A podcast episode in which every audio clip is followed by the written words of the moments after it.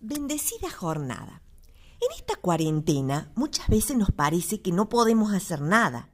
Menos mal que tenemos tecnología que nos permite, en cierta medida, salir del encierro. En estos días vamos a considerar una carta escrita por una persona que estuvo en cuarentena obligatoria y sin nuestros medios tecnológicos. Me refiero a una de las cartas escritas por el apóstol Pablo mientras estaba preso en Roma. Esta carta está dirigida a la comunidad cristiana de Filipos. Intentaremos ver cómo este hombre, que se presenta como esclavo de Cristo, vivía sus días de aislamiento.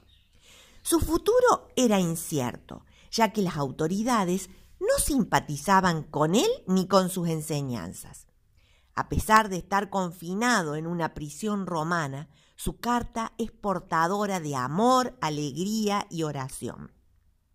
Lo primero que les dice a sus lectores es que cada vez que piensa en ellos, le da gracias a Dios porque ellos ocupan un lugar muy importante en su corazón, ya que han colaborado con Él en la difusión de las buenas noticias de Jesucristo.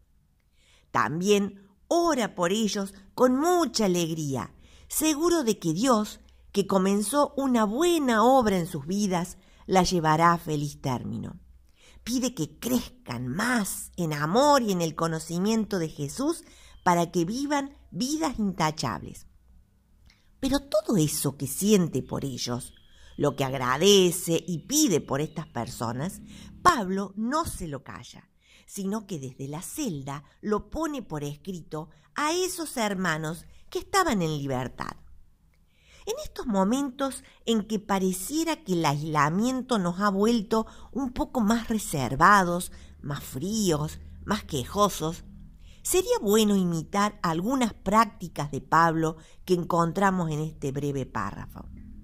¿Qué tal si recordamos con alegría a aquellas personas que han colaborado con nosotros y le damos gracias a Dios por ellas teniendo presente que las fallas que puedan tener es porque, al igual que nosotros, ellos también están en un proceso de perfeccionamiento.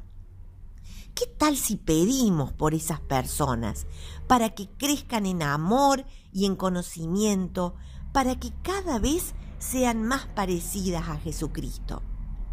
Intentemos en este día, en primer lugar, recordar a personas que nos han ayudado o colaborado con nosotros. Segundo, demos gracias a Dios por ellas. Tercero, pidamos por ellas. Y cuarto, en lo posible, hagámosles saber el amor que les tenemos. Que el Señor les bendiga.